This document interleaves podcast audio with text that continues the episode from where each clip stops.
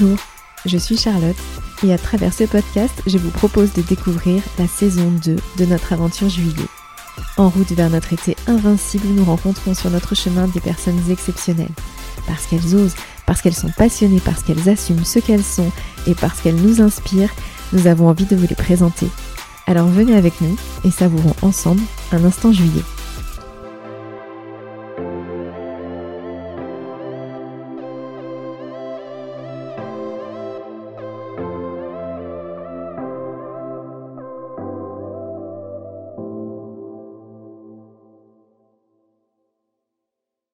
Pour ce 19e épisode, nous recevons Florine Augustin. Florine est une femme ambitieuse et j'ose le dire alors que souvent c'est un compliment pour un homme mais perçu comme un défaut chez une femme.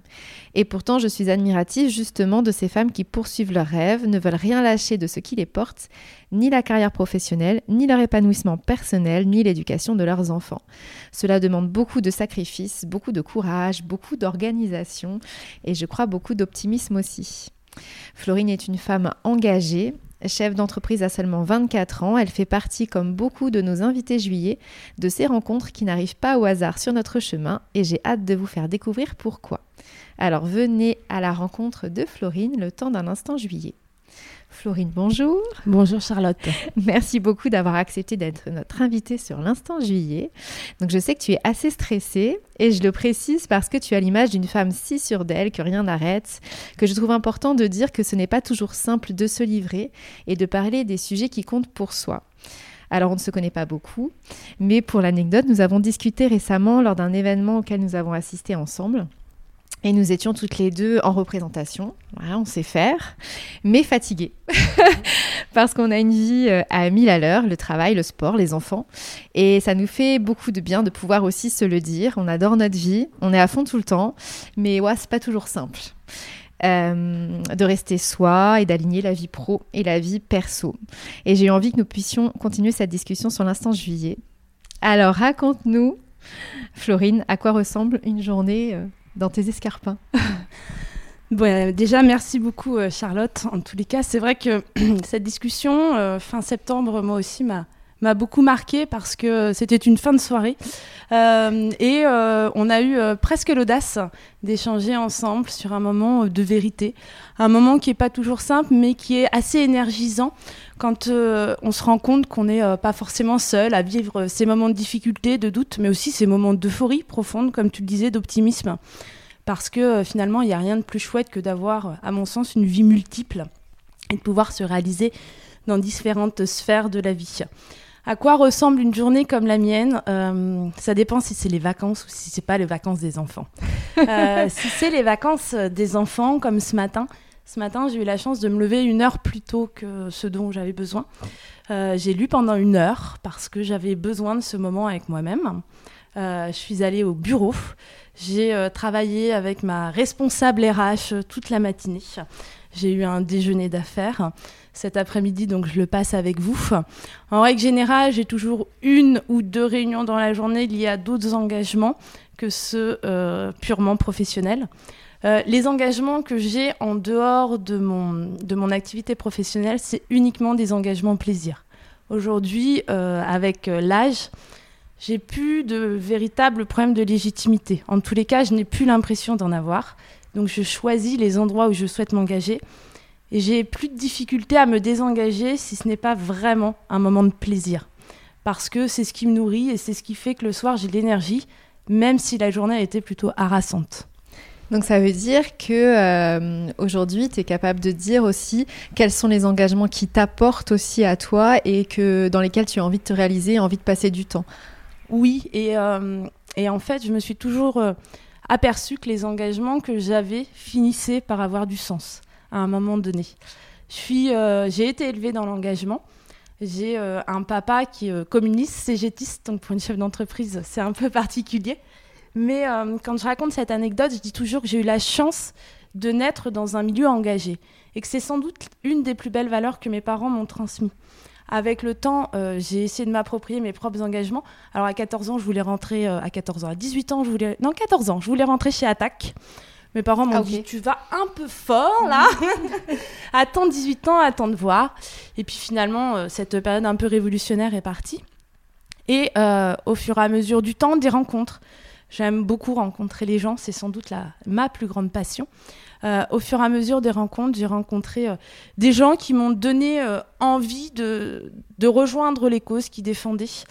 Et, et, ça a toujours trouvé du sens et écho finalement à ma vie perso.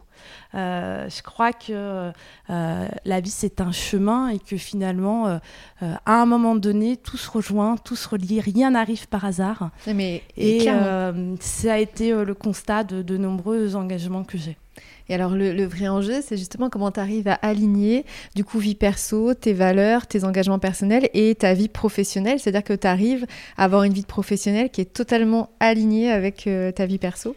Alors, avec beaucoup de culpabilité, souvent, mais j'essaye, euh, avec l'âge, d'apprendre la douceur d'apprendre euh, à ne pas être parfaite, ce qui a été chez moi le grand leitmotiv euh, soit parfaite, fait plaisir. Je crois que j'ai vraiment été élevée. Euh, oui, donc du coup, dire oui à des choses peut-être qui te ressemblent pas, mais parce qu'on considère que ce serait ta place, ou en tout cas qu'il faut que tu dises oui à ça. C'est ça. Et, euh, et si ma maman, elle entend ce, podcast, je vais quand même préciser. C'est pas forcément les valeurs dans lesquelles on m'a élevée, mais c'est celles en tous les cas que j'ai cru devoir défendre. Parce que je crois qu'il y a toujours une différence entre ce qu'on imagine que les autres attendent de nous et ce que les autres attendent réellement de nous.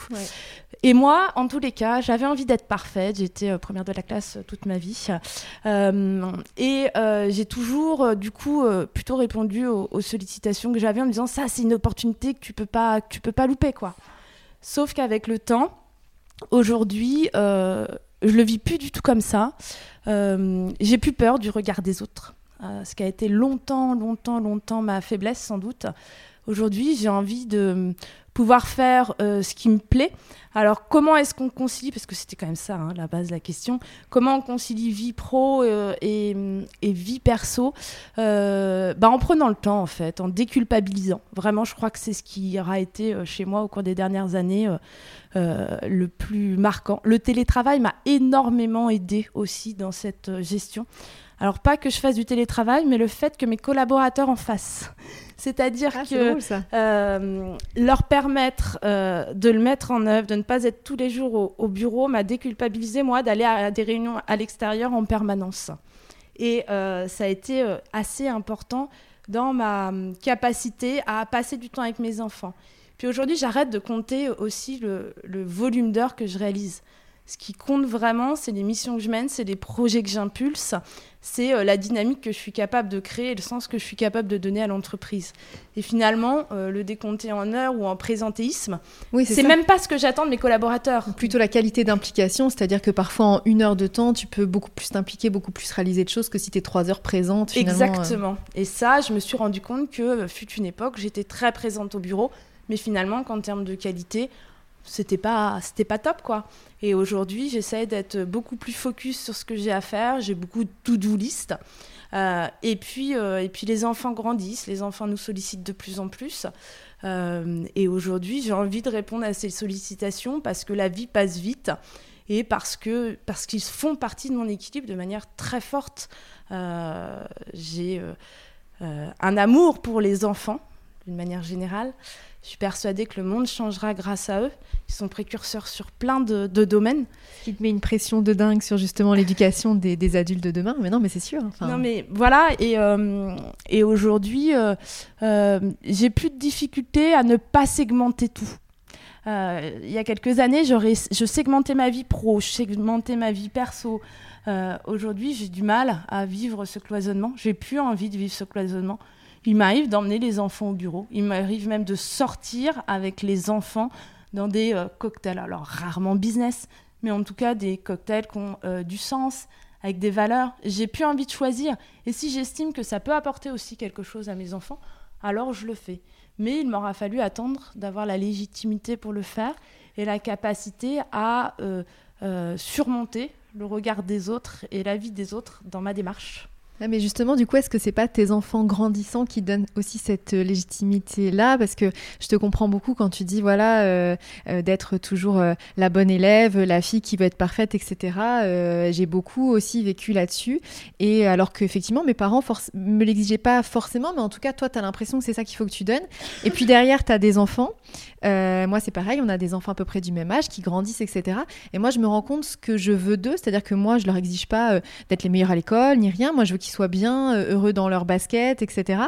Et du coup, je me dis, mais si eux, je, ne leur exige pas ça et je les aime pour ce qu'ils sont et, parce qu'ils se réalisent, est-ce que moi aussi je peux m'accorder euh, d'être simplement moi euh, et, d'aimer ce que je fais? Donc je pense aussi que, que tu es un peu déculpabilisé quand tu vois tes enfants grandir et que tu vois ce que tu attends d'eux, où tu dis en fait, je m'exige peut-être trop de choses sur. Bah, je crois qu'on se ressemble vraiment. En tout cas, ce que tu décris, c'est exactement ce que je vis euh, avec mes enfants. Aujourd'hui, euh, ce culte de la performance, d'être le premier, mais alors, euh, pas du tout. S'ils sont premiers et que ça les réalise, c'est super. Mais si ça ne les réalise pas euh, et qu'ils sont heureux d'aller à l'école, c'est exactement ce que j'attends et ce, que j'ai envie de mettre en œuvre pour eux. Euh, mais c'est potentiellement super frustrant. La semaine dernière, Arthur, un de mes fils, finit premier au cross de son école, troisième avec le collège. Et il est en CM2. Et donc, le soir, il m'appelle très fier de lui. Et je l'ai bien sûr félicité, mais en fait, j'ai pas trop voulu en faire parce que c'est chouette qu'il soit premier au cross, mais je l'aurais tout autant aimé s'il avait été dixième. Et le défaut que peuvent avoir ces enfants qui recherchent la performance et que parfois je vois chez Arthur, c'est que s'il n'est pas premier, il va abandonner. Ah, mais tout à fait. Et en fait, aujourd'hui, j'ai j'ai pas envie qu'il abandonne, j'ai envie qu'il aille jusqu'au bout de ce qu'il fait.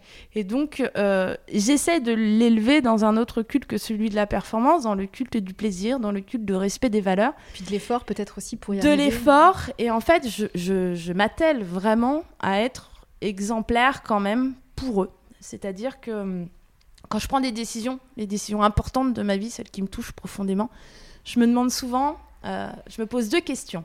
La première, c'est à 85 ans, quel regard tu auras sur la décision que tu viens de prendre?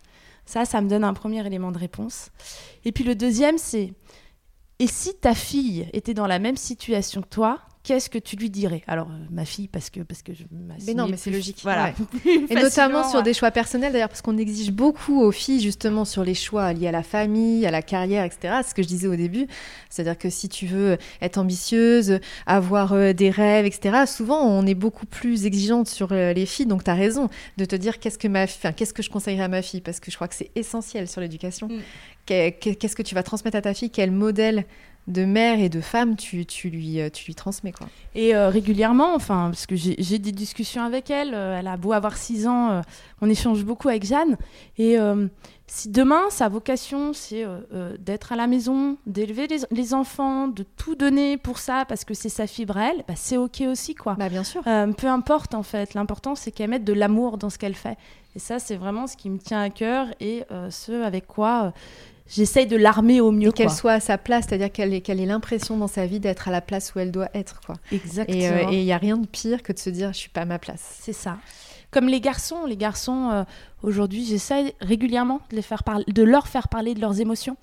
Euh, et je les amène régulièrement à les interroger sur euh, la notion de bonheur parce que un petit garçon, bah, ça pleure pas, quoi. Et ils, le disent, ils ont 10 ans, ils sont déjà mis dans ce moule-là. Le petit garçon ne doit pas pleurer. Donc, régulièrement, j'essaie de savoir comment s'est passée leur journée, mais aussi les, les titiller sur ce domaine-là parce que je pense que c'est indispensable parce qu'aujourd'hui, il y a plus d'un un problème dans le monde qu'on aurait pu résoudre si on s'était euh, laissé aller à davantage d'émotions et surtout à oser dire à l'autre ce qu'on ressent. Ce qui nous a blessés. Ce qui nous a blessés. Et c'est vrai que euh, quand on a la capacité à comprendre que les émotions de l'autre le regardent, le concernent et qu'on n'y est pour rien, finalement, on fait un grand pas euh, dans la compréhension de l'autre. Et j'essaye, en tous les cas, avec les enfants, de les amener à regarder leurs émotions pour savoir ce que ça dit d'eux. Mais du coup, c'est une relation euh, super forte avec tes enfants et, je pense que c'est une vraie force pour eux. Parce que quand on grandit et qu'on est aimé et qu'on sait qu'on a quelqu'un qui est là pour nous, quelles que soient nos émotions, dans les faiblesses comme dans, euh, comme dans les forces qu'on peut avoir, ça veut dire que pour eux, c'est gagné. C'est-à-dire quoi qu'il leur arrive dans la vie, ils sauront que tu es là. Et que, donc, enfin, moi, pour moi, c'est euh, c'est la base, quoi. Mm. Donc, même s'ils foirent le cross, C'est pas grave. Exactement. Il aurait pu. Et moi, mon fils, il a été 33e au cross. Ah. C'est bien. Alors tu vois, bah ouais, mais il serait dévasté que je dise ça parce qu'il n'était pas content du C'est tout. pas la même école. Parce que son super pote, il était deuxième et donc il n'était pas content. Donc là, il serait très triste que je dise ça. Maman, tu vas pas dire ça sur le podcast que tu enregistres. Mais euh, c'est pas forcément facile, du coup, quand tu te mets la pression comme ça, d'élever des enfants et d'être un modèle pour tes enfants euh, de femmes qui à la fois travaillent, à la fois est là pour eux, à la fois pensent justement aux cadeaux des copains, aux fêtes d'anniversaire, au déguisement qu'il faut et, euh, et en même temps euh, à l'engagement associatif et en même temps à la performance qu'on te demande au travail et d'être sur tous les fronts. Et à un moment, tu te dis, bah là, j'ai juste besoin d'une heure et j'ai envie de lire parce que, parce que j'en peux plus. C'est ça. Et puis il y a une, une maxime que j'ai appris assez récemment, mais qui fait vraiment du bien, c'est de se dire qu'on fait toujours du mieux qu'on peut. Et, euh, de, l'inculquer aussi dans les relations qu'on peut avoir, qu'elles soient amou- amoureuses, professionnelles, familiales. Euh, il arrive que euh, un environnement, une relation devienne toxique parce que à un instant T, il y a des éléments qui font qu'elle ne peut pas être autrement. À partir du moment où on pose l'idée que chacun fait du mieux qu'il peut, on donne déjà sa part de pardon. Et euh, moi, je sais que avec mes enfants, euh, je leur explique hein, que je suis pas parfaite, euh, que parfois j'ai une réaction. Mais moi, quand je me regarde, je me dis qu'est-ce que tu fais quoi? Pourquoi tu cries comme ça? Et en fait, bah oui, à ce moment-là, c'est la réaction que j'avais envie d'avoir et elle n'est pas optimum. Mais j'ai fait ce que j'ai pu. Et à aucun moment j'ai voulu te blesser, et à aucun moment euh, cette réaction-là, elle a pour but de t'atteindre. C'est la mienne, elle m'appartient. Et c'est aussi euh, une phrase moi que j'ai trouvée assez magique, parce que quand on part de ce constat-là, on arrive à rentrer avec beaucoup plus de douceur dans la relation à l'autre, et euh, peut-être à, à arrêter d'essayer de comprendre l'autre, mais juste à l'accueillir comme il est. Mais ça veut dire en plus que ça fait une relation très authentique. Et je trouve que c'est beau aussi parce que euh, si euh, la mère est infaillible ou en tout cas euh, tu montres pas du tout tes failles aux enfants, puis tu peux, tu leur dis pas là, bah, peut-être que maman elle était fatiguée, peut-être qu'elle s'est trompée là-dedans et peut-être que maman elle a tort quand elle fait ce choix-là et que finalement elle va changer d'avis parce que et ben, le fait de dire ça aussi, ça apprend la tolérance à l'enfant et lui-même, du coup, il est aussi avec les autres parce que comme sa mère, qui forcément il adore et qui l'idolâtre, etc., elle est aussi faillible, mais ça veut dire que tu es hyper tolérant vis-à-vis des autres, de tes copains, de tes profs, euh, de tous les gens que tu rencontres. Donc c'est une vraie force. C'est une ouverture d'esprit en tous les cas que j'essaye de leur euh, donner. Mais ça veut dire que tes enfants, ils sont élevés aussi dans une famille engagée, Voilà. comme tu as été élevé toi. Peut-être pas les mêmes engagements, Non, pas mais les mêmes euh, engagements. engagés, bah, c'est vachement engagés à important. être eux. Et je leur souhaite de réussir à trouver ça. Le chemin est long pour réussir à savoir qui l'on est, ce qu'on veut ouais. vraiment. Euh, Et ça peut changer aussi. Ça Exactement. peut changer parce qu'on peut être une personne à 10 ans, euh, comme Arthur, on peut être une personne à 20 ans, faire des choix, puis une personne à 30 et une personne à 40. On, on a le droit d'avoir plusieurs vies aussi. Et, euh, et de changer d'idée, de changer de vie. Et ça, moi, je crois beaucoup à ça, parce que là, on est euh, en train justement, nous, euh, sur juillet, de, vouloir euh, changer alors de vie professionnelle et puis changer bah, de vie aussi euh, quotidienne, parce que quelque part, un changement de vie professionnelle, quand tu crées ton entreprise, c'est un investissement aussi personnel qui peut changer plein de choses. Et c'est pas toujours compris, dans le sens où bah, je comprends pas, tu vas avoir 40 ans, tu as un super poste, un bon salaire, tu as un CDI dans une grosse entreprise, qui mais qu'est-ce que tu vas t'embêter à prendre le risque de créer ta boîte, etc. Bah ouais, mais en fait, euh, maintenant j'ai envie de faire ça. J'ai envie d'avoir un, un métier qui me ressemble, j'ai envie de créer mon truc. Et donc, euh, ouais, je le fais, quoi. Je prends le risque, c'est pas grave, parce que maintenant c'est ça ma vie. Et il faut aussi l'expliquer que parfois tu peux changer.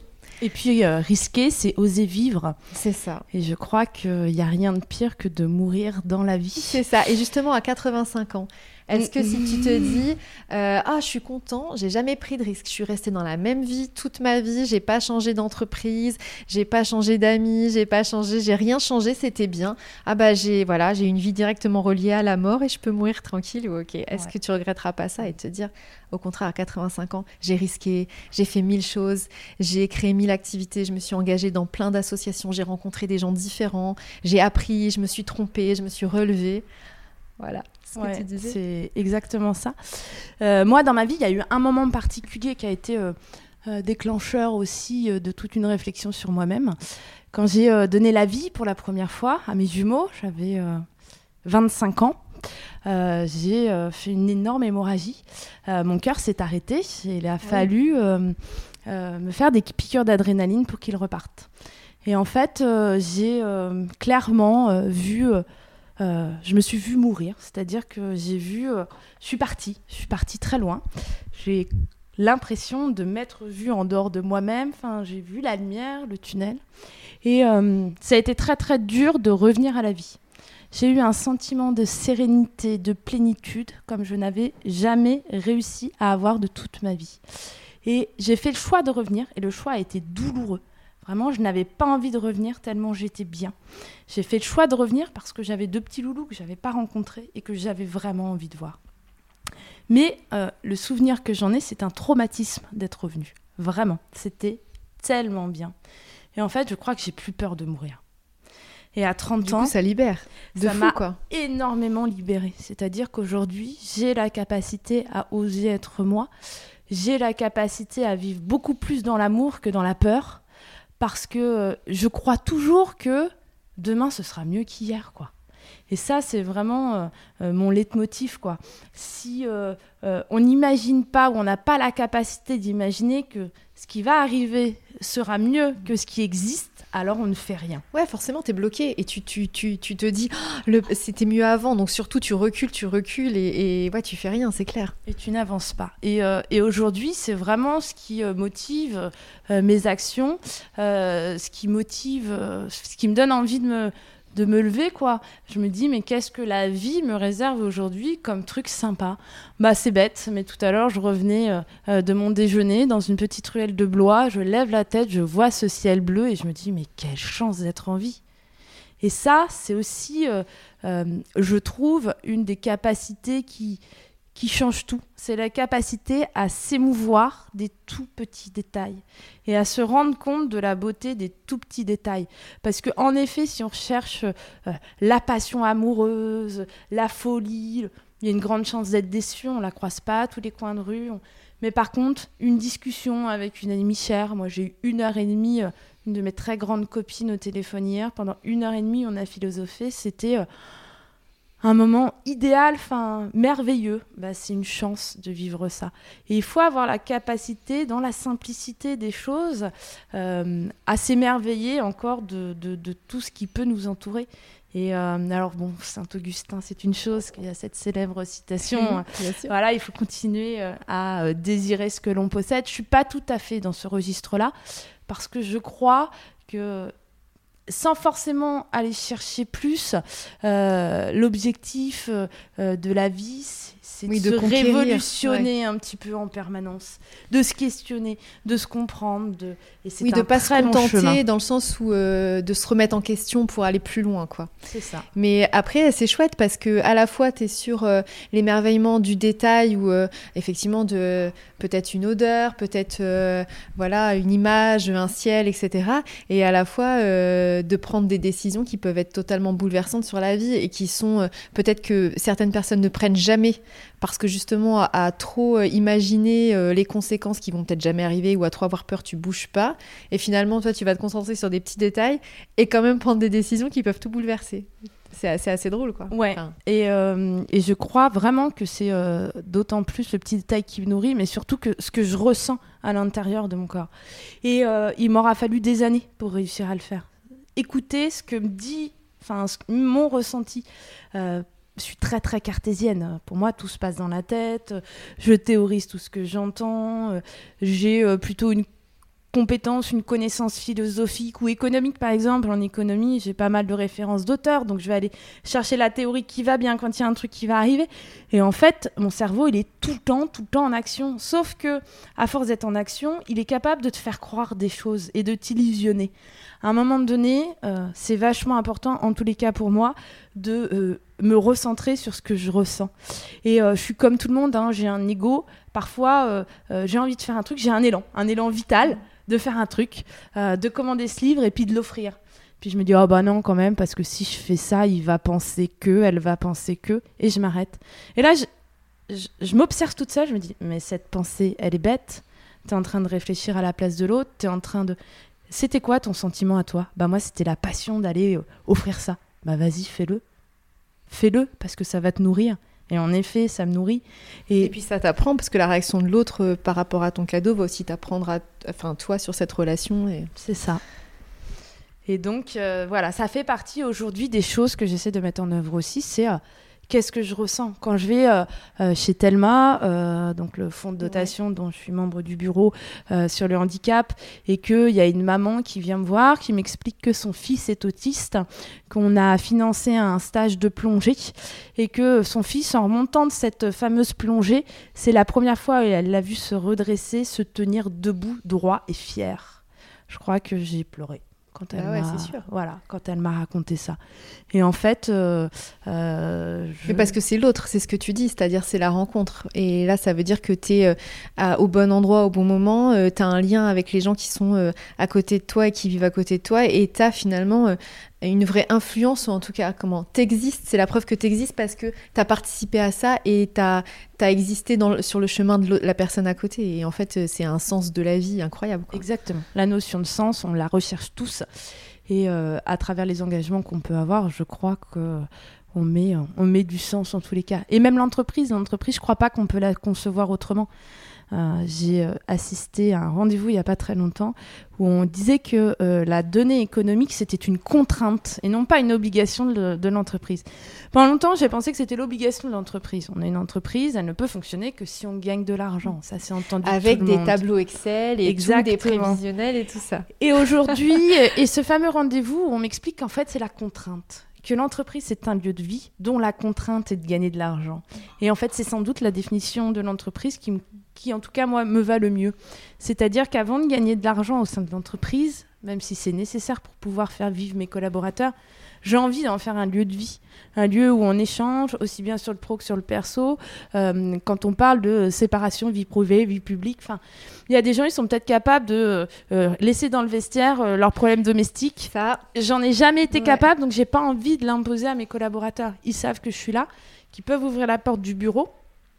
Quand ils partent, en règle générale, je leur demande toujours il y a un truc dans votre vie qui se passe en ce moment parce qu'il y a il y a souvent un lien aussi entre bah, c'est sûr parce que ça t'influence forcément et, euh, bah oui. et le reste et j'ai pas envie de segmenter, j'ai envie de prendre l'individu dans l'intégralité. Ça me fait plaisir que tu dises ça parce que moi j'ai tellement, euh, euh, tu vois, c'est ces discussions qu'on a eues souvent où il y a des gens qui segmentent, qui classent, par exemple, tu as un tiroir pour le pro, un tiroir pour le perso, un tiroir pour la famille, un tiroir pour les amis, etc. Et moi, j'ai tout le temps dit, mais moi, mon problème, c'est que j'ai un seul grand tiroir et tout est en bordel dedans. Et donc, euh, ben, moi, euh, quand il se passe un truc dans ma famille ou euh, quelque chose qui arrive à une amie chère, eh ben, je suis peut-être moins attentive au travail ou en tout cas, je vais prendre du temps pour lui téléphoner entre midi et deux et du coup, je vais peut-être revenir à 14h au, au boulot, bah, un peu plus triste parce que j'ai dû l'accompagner ou, enfin, mais je vois pas comment tu peux segmenter ça, comment ton cerveau il est capable de dire ok il m'arrive des trucs, je reviens au boulot, ça n'influence pas du tout. Mais si forcément. Et à la fois justement c'est beau parce que quand tu es euh, hyper bien dans ton boulot, euh, euh, dans ta vie personnelle, etc., et ben es plus productive et tu as plus d'idées et tu es plus créative et tu as plus envie de donner. Donc bah, tu as raison, le travail c'est vraiment un lieu de vie. Et puis l'énergie c'est pour eux. Aujourd'hui l'énergie ça va beaucoup plaire à Cédric et à notre discussion d'il y a 15 jours. Euh, aujourd'hui, on est un corps, on est un corps euh, composé euh, d'atomes. Les atomes, il est physiquement entendu qu'ils sont composés d'électricité, du plus ou du moins, et qu'aujourd'hui, on est donc rempli d'énergie. Tu n'as pas la capacité à arrêter ton énergie parce que tu arrives au boulot. C'est comme ça, tu en es composé quoi. Moi je sais que le matin quand je me lève, euh, quand je suis dans ma bagnole, je mets la musique, euh, je vais au boulot en chantant et en dansant qui, qui fasse, enfin que, que, la journée soit belle, que je sois triste du matin, que parce que ça m'énergise, parce que ça remet un petit peu de dynamisme dans ma journée, parce que ça me redonne du positif. Et euh, voilà, je suis la fille dans euh, qui est au volant de sa bagnole, en train de danser dans tous les sens, mais peu importe, c'est un moment que je prends pour pouvoir me permettre de, de commencer la journée du bon pied, quoi. Mais ouais, mais du coup, tu as tout à fait raison parce que moi, je trouve que c'est vraiment ça euh, le travail et, on le vit comme ça sur juillet, c'est-à-dire que nous, quand on a créé euh, l'entreprise en plein milieu de la crise sanitaire, euh, tout le monde nous a dit mais il faut surtout pas faire ça, c'est-à-dire qu'en fait vous pouvez pas faire d'événements, donc faut pas le faire du tout. Le vote prévisionnel il va pas être tenable, c'est pas possible. Pourquoi vous créez un podcast, ça va vous coûter, ça va rien vous rapporter, etc. Mais en fait, on y croyait nous à notre marque et, et, on avait envie de faire ça et on avait envie de rencontrer les gens et on avait envie de parler de ce qui nous portait et de ce qu'on avait comme vision Bah donc on l'a fait quand même. Alors ouais, il n'y avait pas de tableau Excel, il n'y avait pas de. Mais en fait, on est content parce qu'on a créé un truc qui existe vraiment. Et, et aujourd'hui, bah, c'est plus facile pour nous, on est plus libre évidemment de faire des événements, mais, mais entre-temps, on n'a pas été découragé par euh, justement euh, la contrainte de gagner de l'argent absolument, où tu te dis bah ton activité ça veut dire que c'est que ça, ça veut dire que si c'est pas profitable dans le, dans, le temps immédiat, tu le fais pas. Mais du coup, euh, tu avances pas. Il n'y a pas beaucoup de boîtes qui se font très si on parlait de rentabilité immédiate. les chefs d'entreprise, c'est des grands rêveurs, des grands optimistes, parce que sinon ils créent rien. Hein. Mais je crois que c'est vraiment ça, c'est l'incarnation des valeurs que l'on met dans notre entreprise, qui est une source de succès. Aujourd'hui, quand on va démarcher un client, pourquoi il bosse avec nous Mais parce qu'il y a une cohérence très forte entre le produit qu'on vend et le discours que l'on a et la personne que l'on est. Et c'est vraiment cet alignement euh, entre les différents pans d'une proposition commerciale qui va faire que le client, dans le monde du service en tout cas qui est le nôtre, va vers vous ou n'y va pas. Euh, on peut parler du prix, on peut parler de mais c'est finalement souvent pas la donnée principale. Un prix, ça justifie le prix d'une prestation. On peut vendre deux voitures et ne pas l'acheter du tout le même prix. Un, prix de prestation, ça se justifie et, et c'est même pas la teneur de mon propos. La teneur de mon propos, c'est vraiment de dire que les entreprises qui réussissent, ce sont celles qui ont une vraie raison d'être et qui ont euh, la capacité à véhiculer les valeurs euh, et, et une volonté de la part des clients aussi de s'approprier ces valeurs, une identification qu'elle fait aux valeurs portées par l'entreprise. Et finalement, euh, tu peux pas avoir tous les clients, en tout cas tu peux pas plaire à, tout le monde, mais les clients que tu vas avoir, c'est ceux qui vont euh, se sentir portés, incarnés par les valeurs que tu as, et tant mieux, parce qu'au moins, euh, quelque part, tu as des collaborateurs avec qui tu partages les mêmes valeurs, des clients avec qui tu partages les mêmes valeurs, et comme ça, tu es aligné. Et ça s'appelle des partenariats, et c'est merveilleux. Mais ouais, tout à fait. mais n'empêche que ça, c'est un peu, alors après, c'est des grands termes, parce qu'on parle du monde d'avant, du monde d'après, etc. Mais c'est quand même un peu ce qui a changé, et, et on parlait tout à l'heure en, en, aparté de de la difficulté qu'on peut avoir des fois à s'extraire euh, de l'éducation qu'on a eue, ou en tout cas des, des modèles euh, de société, euh, de la norme qu'on peut nous imposer, qu'on s'impose à nous-mêmes, etc.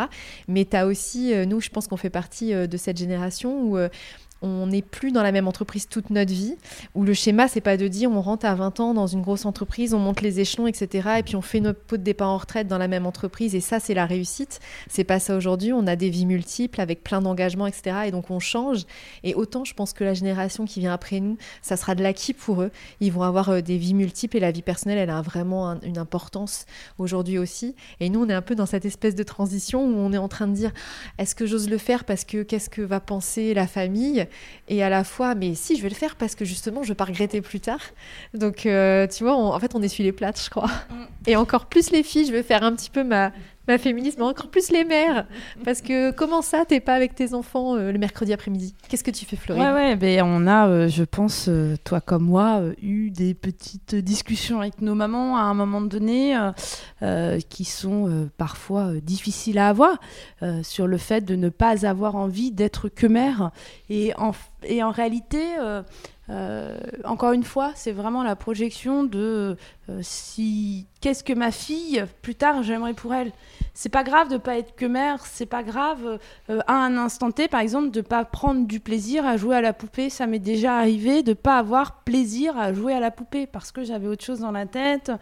Mais à partir du moment où on est capable de l'expliquer, en tous les cas moi c'est ce que j'essaye de faire et de dire ben par contre ok là je peux pas, mais je me rends disponible à tel moment et je le serai.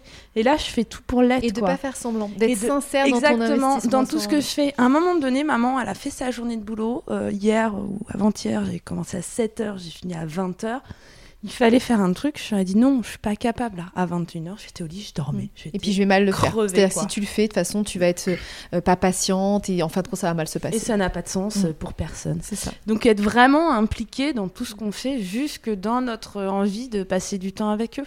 Et euh, je me force aujourd'hui à essayer de mettre le portable de côté euh, le week-end à la maison euh, j'ai arrêté WhatsApp euh, parce que parce que on a des notifications dans tous les sens avec tous les groupes qu'on a et que si j'ai envie, je passe ma journée sur WhatsApp.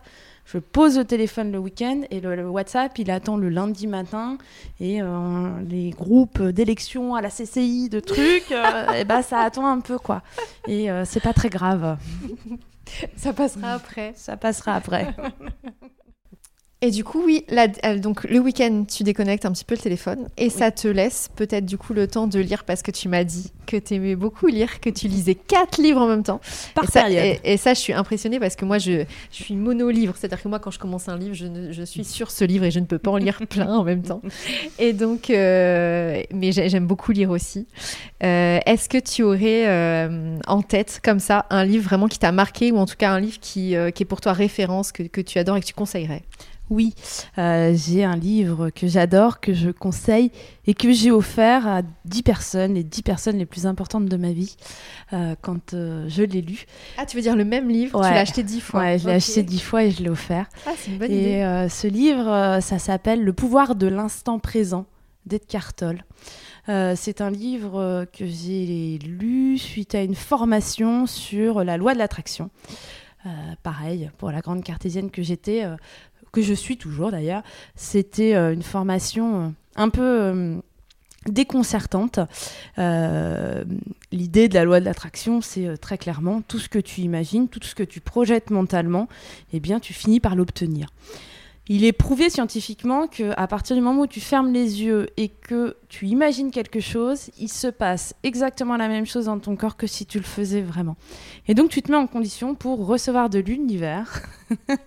C'est le moment où on me prend pour une folle. Non mais non mais je suis d'accord avec ce que tu dis. en condition pour euh, recevoir ce que tu demandes. Et euh, tout ça, c'est possible. Le plus attire le plus, quoi. Exactement. Et tout ça, ce n'est possible que si tu es capable de rester dans l'instant présent si tu es capable d'enlever toutes les peurs, si tu es capable euh, de vivre l'instant comme est. Et en fait, cette loi de réattraction, si on reprend la Bible, il y a beaucoup de passages déjà qui en parlent. Et euh, ça a été une révolution en tous les cas de me rendre compte à quel point on pouvait attirer le succès. Euh, en ayant juste un schéma de pensée différent. Une posture en fait. Une posture. Et ah, j'aime pas le mot posture. Ah, j'ai un gros gros gros problème avec le mot posture. Bah, ah, Tu vois, moi j'aime bien parce que je vais je vais te dire pourquoi. Parce que euh, justement. Euh, en tant que, je vais dire, je vais faire mon truc, mais en tant que fille, que femme, souvent, euh, je trouve qu'on a tendance à se mettre en retrait ou en tout cas à s'excuser parfois. et du coup, on est souvent des grands discours féministes de dire ah il faut un comment dire une proportionnelle où tu vois, il faut qu'il y ait des femmes représentées parce que sinon elles n'acceptent pas, etc. Et je pense qu'elles n'acceptent pas aussi parce qu'elles se mettent pas en comment dire en situation de dire mais je suis euh, ah, légitime, je suis voilà. Et donc, euh, mais alors pourquoi t'aimes pas le mot Je te rejoins tout à fait. En fait. Euh, et encore, j'ai des amis qui ne pensent absolument pas comme moi, mais moi j'ai l'impression qu'aujourd'hui, une femme qui veut peut. Et en effet, ça nécessite, mais comme un homme qui le veut, euh, certains sacrifices, ah bah, certaines mises en avant, euh, il faut oser, oser. Enfin, voilà. Il y a plein d'éléments et de prérogatives pour pouvoir euh, réussir. J'aime pas le mot posture parce que pour moi, c'est mettre un masque. Pour moi, être en posture, ah, c'est être en représentation. Et ça, aujourd'hui, euh, j'ai plus envie. J'ai plus envie de côtoyer des gens qui sont en posture. j'ai plus envie de travailler avec des gens qui sont en posture assumons qui on est et tout va bien se passer quoi. Et c'est là pour ça.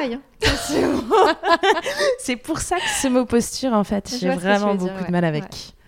Et donc, euh, mon livre préféré, on était là-dessus. Ouais.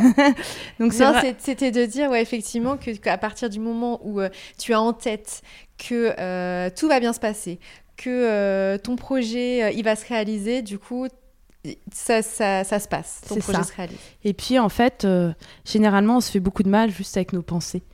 Pas avec ce qui se passe vraiment. Euh, s'il y a un problème, il y a une solution. S'il n'y a pas de solution, il n'y a pas de problème. Et en réalité, euh, on se rend compte que ce qui nous déglingue le plus le cerveau, ce qui nous fait ruminer, ce sont des faits que nous avons imaginés et qui n'existent pas. Quand on imagine un scénario, euh, il y a 6% de probabilité que ce scénario se réalise. Et souvent, on imagine le pire. En et on imagine toujours le pire.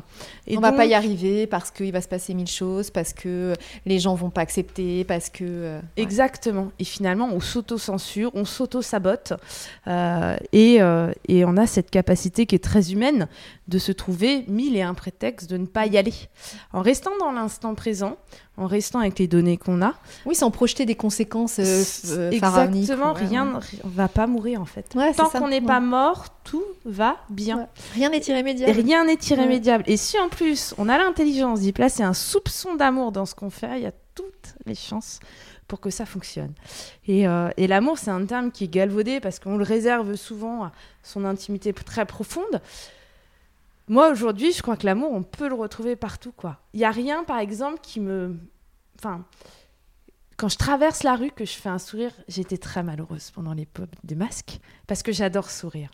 Ah, tu m'étonnes. Et croiser quelqu'un sur le passage piéton, lui faire un sourire et retrouver ce sourire en face, bah moi j'ai réussi ma journée quoi. Ouais. Et euh, Non, mais t'as raison, l'amour, c'est pas forcément euh, l'amour euh, comme on entend, le grand amour, etc. C'est l'amour avec tes amis, c'est l'amour de tes enfants, c'est l'amour de ton travail, une passion pour un bouquin. non, mais c'est sûr. c'est la, la conscience de la chance qu'on a d'être là. Voilà, c'est un peu ça l'amour pour moi. Mais ouais, l'amour de la vie, en fait. L'amour de la vie. Et du coup, Florine, c'est parfait pour euh, conclure ce podcast. On aime bien demander à nos invités juillet euh, comment ils imaginent leur demain. Et du coup, euh, avec tous les engagements que tu as, les projets, etc., tes enfants qui grandissent, comment imagines-tu dans ton demain? Et ben c'est pas la question du tout la plus simple. euh, Ça, c'est clair. Euh, déjà parce qu'en fait, en réalité, j'ai pas pas très envie de savoir ce qui va se passer.